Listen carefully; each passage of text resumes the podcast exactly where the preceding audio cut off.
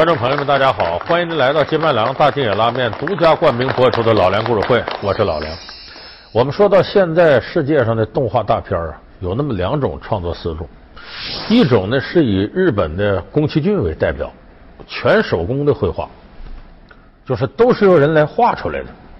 但是现在呢，宫崎骏呢退了，他的吉卜力工作室呢基本上停止了再创作。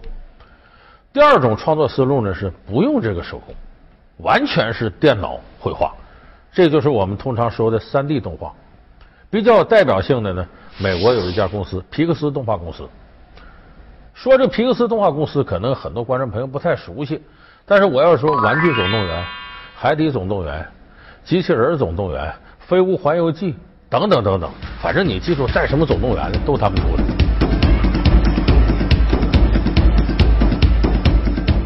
这些动画片好看不好看？相当好看，票房收入也非常高。那么你可能不知道皮克斯动画公司的老板是谁？以前的老板啊，现在他老那个老板已经没了。谁？乔布斯。要说乔布斯不是那苹果吗？那苹果手机说 iPhone 几那都乔布斯发明的。说一个玩这个手机的人怎么能成动画公司的老板呢？这个你可能不知道。要没有这个皮克斯动画公司啊。就没有乔布斯后来这苹果，就也就是说，我们现在手里使的什么 iPhone 五 S、iPhone 六 Plus 之类的，要没有这皮克斯动画公司，这些都不会有。说这动画和手机之间怎么会有这么奇妙的联系呢？咱们今天就给大家说说这个皮克斯动画公司和苹果之间的关系。乔布斯是为什么是靠着他才有了苹果？乔布斯为何转行做动画片？声名显赫的皮克斯动画公司，居然是乔布斯从星球大战淘来的二手货。在人生的最低谷，皮克斯怎样帮他逆转人生？几个艰难的抉择，成就了现在的历史。乔布斯又是怎样复仇迪斯尼、复仇苹果董事会的？老梁故事会为您讲述乔布斯玩转皮克斯动画。这个皮克斯动画公司的前身呢，呃，不叫这个名字。叫什么名字呢？叫乔治·卢卡斯影业电脑图形部，这是他八五年以前的称呼。一说乔治·卢卡斯呢，一些电影迷知道，说《星球大战》的导演。呃，乔治·卢卡斯当年呢，《星球大战》的头三部都是八五年以前诞生的，《星球大战》一二三。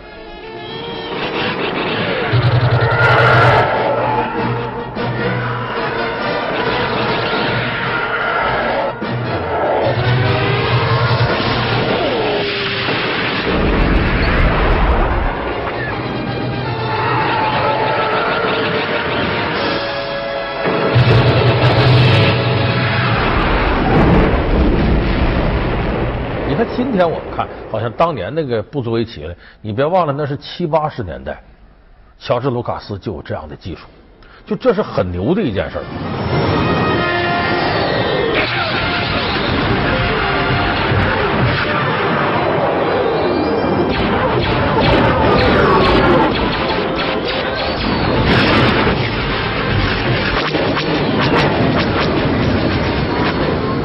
可是呢，到了这个一九八五年，乔治·卢卡斯说要把这个电脑图形部给解散。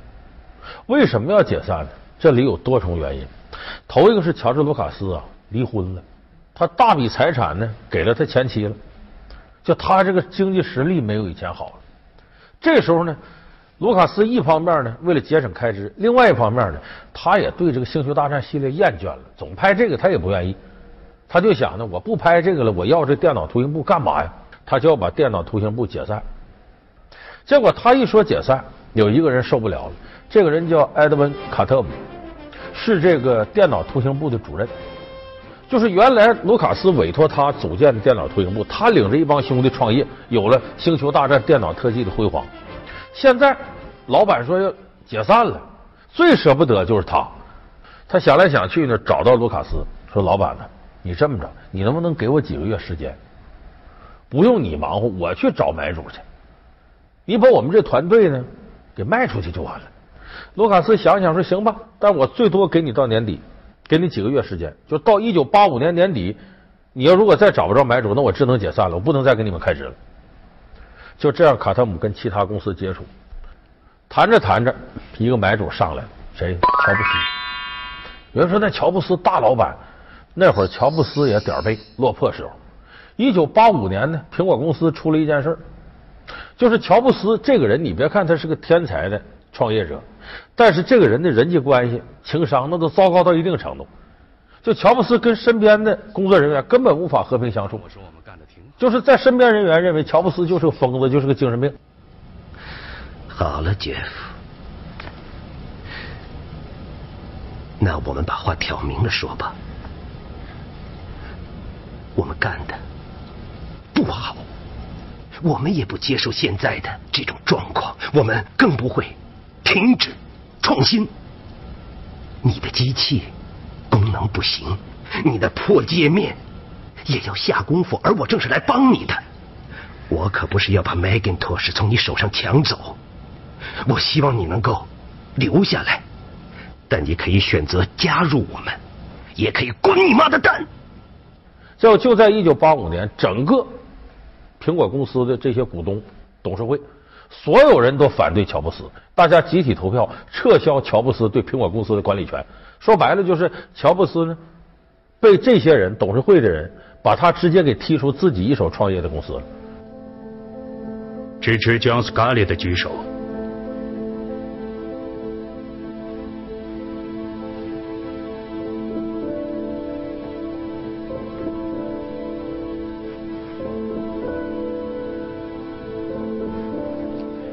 支持 Steve Jobs 的举手。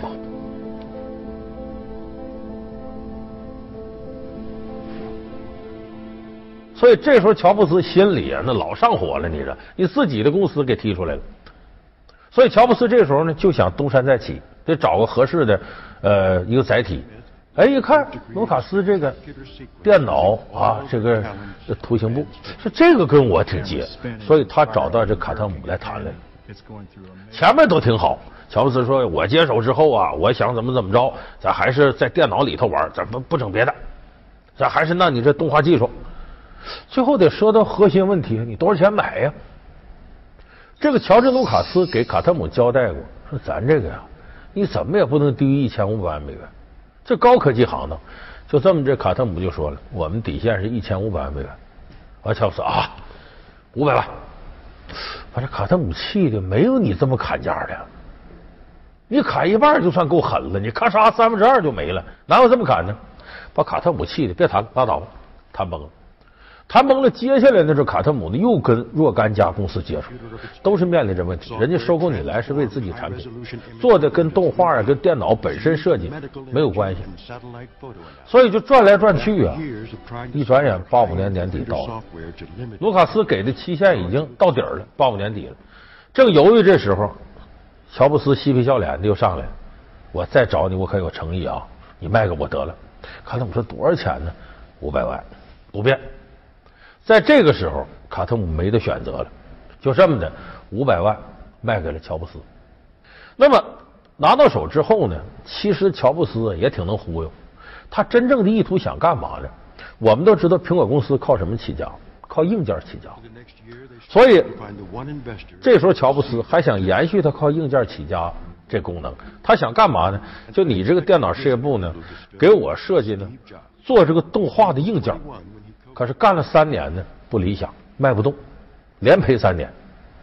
乔布斯一看说：“这不行，咱们这么的吧，咱们改设计做三 D 动画的软件，咱们卖软件。”就这么着，又卖了几年软件，接着赔，这连续下了几千万美金就赔出去了。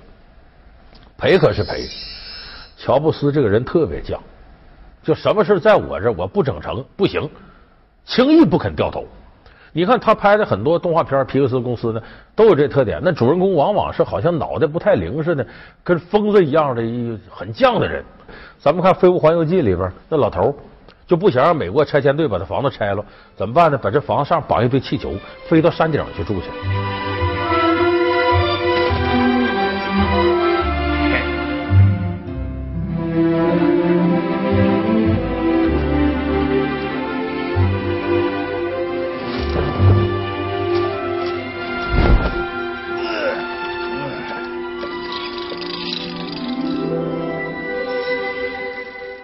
他的作品里是这人物，乔布斯本人也是这样的人。我恨不得一条道跑到黑。那么这个时候呢，他发现了一个商机，什么商机？一九八八年呢，美国奥斯卡评动画短片，这个皮克斯动画公司的这个有个短片叫《顽皮跳跳灯》，得奖了。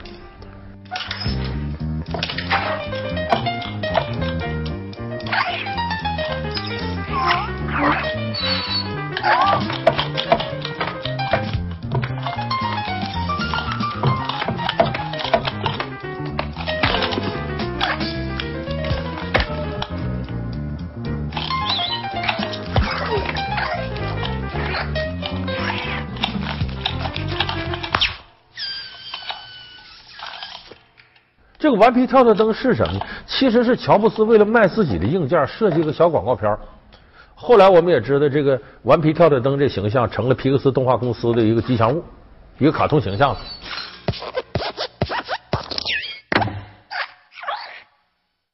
那当时做这短片其实是广告，就是为了卖自己的硬件设备。结果这个呢被奥斯卡呢给相中了，直接得了奖了。这个时候乔布斯就考虑：哎呀。咱这会儿的强项是做三 D 动画，你这个是如果要就延续硬件软件思路，还真有点问题。咱这么的吧，把这个技术用来做动画，咱接着拍片子，拍动画片。老梁故事会为您讲述乔布斯玩转皮克斯动画。老梁故事会是由金麦郎大金野拉面独家冠名播出。那么拍动画片呢？这些人的驾轻就熟，所有的这个价都够，只需要你一个恰当的本子，找来找去呢。找到了《玩具总动员》这个本子，飞向太空，宇宙无限。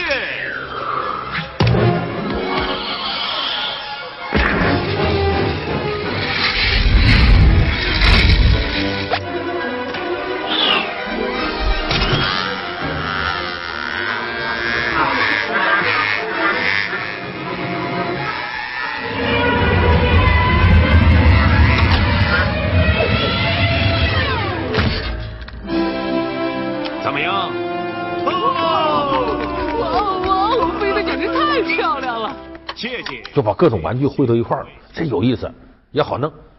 但是他们要做这个事情的时候，你别忘了，产品他们做出来没问题，怎么卖，怎么放映，资金怎么回笼，怎么宣传？因为这是电影行的事儿了，就不是电脑行的事儿了。所以就在这时候，他们在做《玩具总动员》的时候，迪士尼就找到这个乔布斯和他这个皮克斯动画公司谈，我知道你们在干什么，你们这个很厉害。这样，咱们合作。你看，你不是能做吗？可是你做完了，你搁哪儿放？你的渠道是什么？怎么能获得高票房？怎么营销？怎么搞广告？你们啥也不知道。就只有我们有这实力，能把你这东西放大。原先你可能卖十美金，我们一放大，卖成一千美金。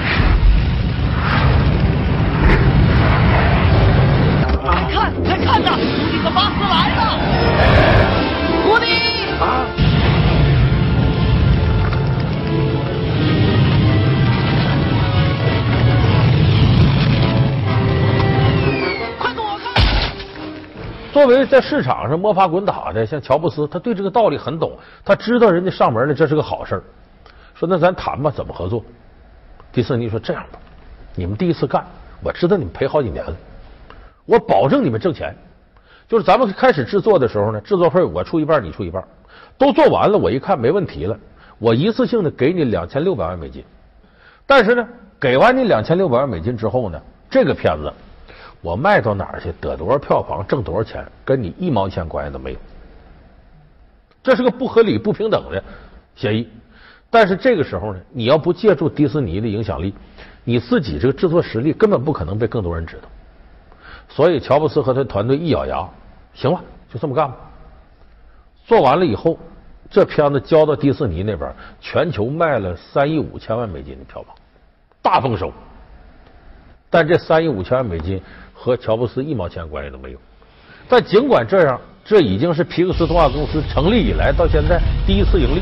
哦，这要是一炸，我们就完了。不用担心。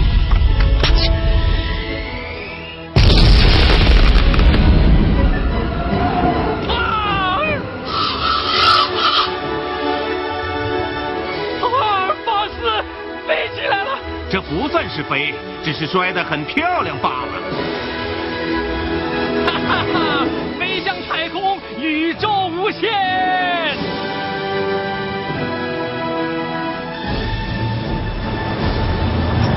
阿拉巴斯，我们超过卡车了。我们的目标是安迪。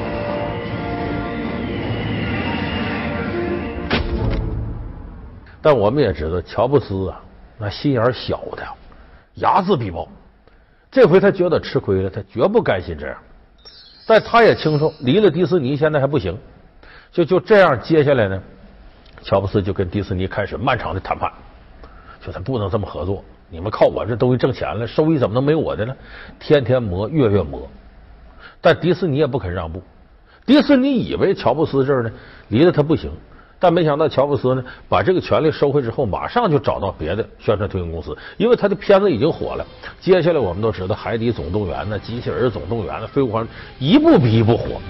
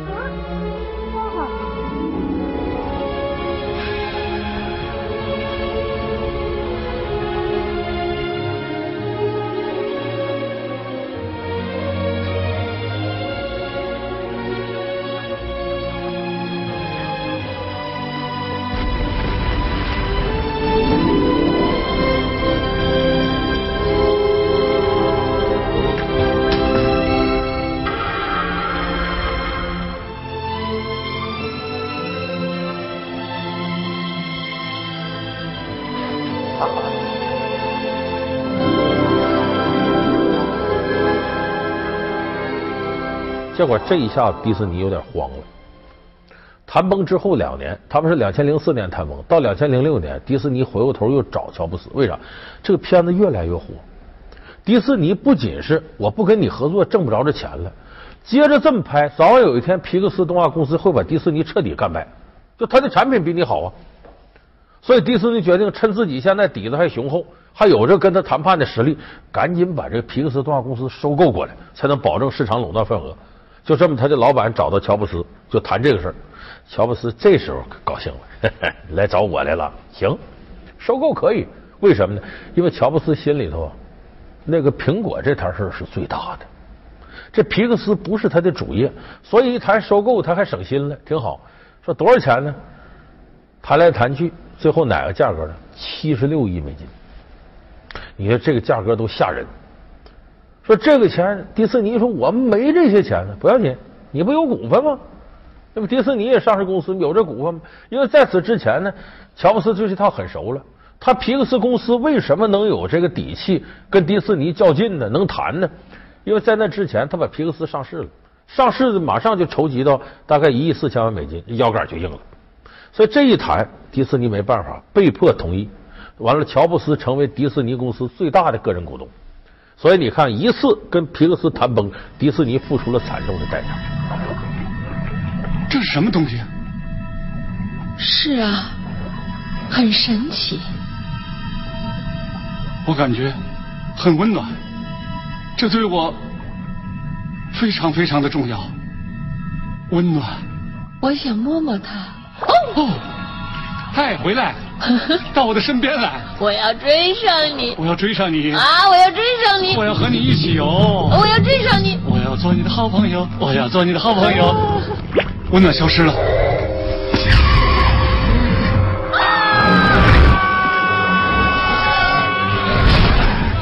当然，我说乔布斯他心里头想的更主要一摊是苹果公司。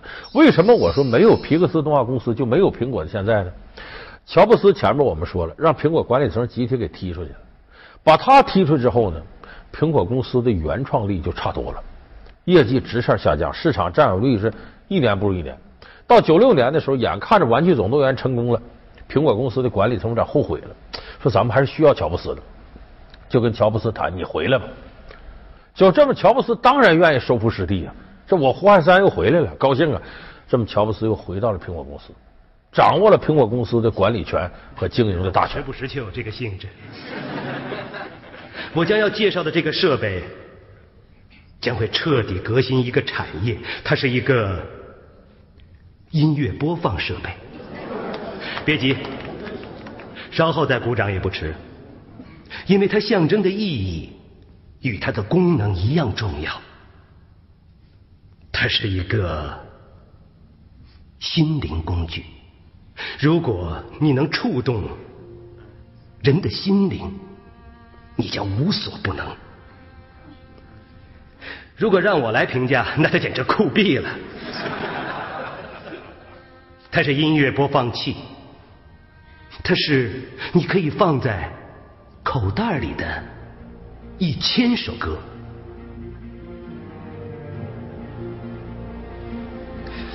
我要向你们介绍的，就是 iPod。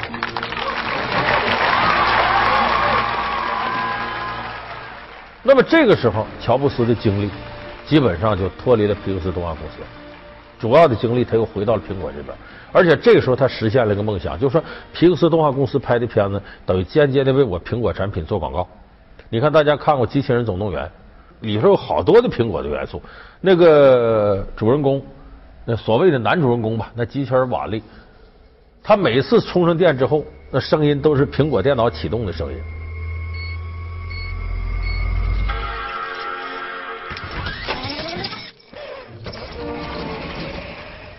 那里边人看的电视其实就是早期的 iPad，那个女主人公伊娃，那个形状就是脑袋就是个苹果电脑，两个小胳膊就是苹果电脑的鼠标，啊，就是你通过这个机器人总动员呢，苹果的标识也是铺天盖地的在世界各地出现。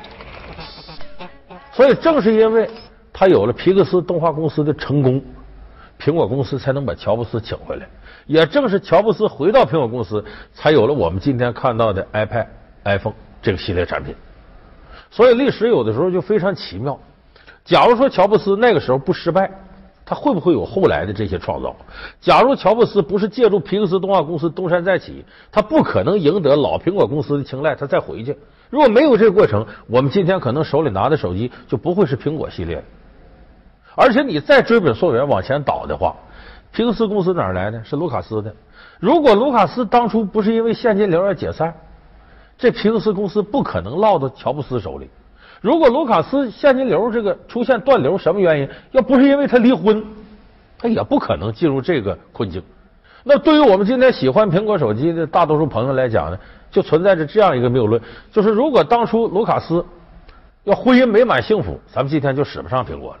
他只有他离婚，我们今天才使上。所以你要这么想的话，卢卡斯也是个共产主义者，他这离婚有可能是我们现在的科技史上最伟大的一次离婚。七夕和元宵节到底哪个才是中国情人节？洋节和传统节待遇又为何会如此不同？鲜花和巧克力特别礼物究竟是谁规定的？从曾经的行刑日到今天的浪漫节，在漫长的历史中，它又经历了怎样的演变？老梁故事会为您讲述情人节从哪儿来。好，感谢您收看这期老梁故事会。老梁故事会是由金麦郎大金眼拉面独家冠名播出。我们下期节目再见。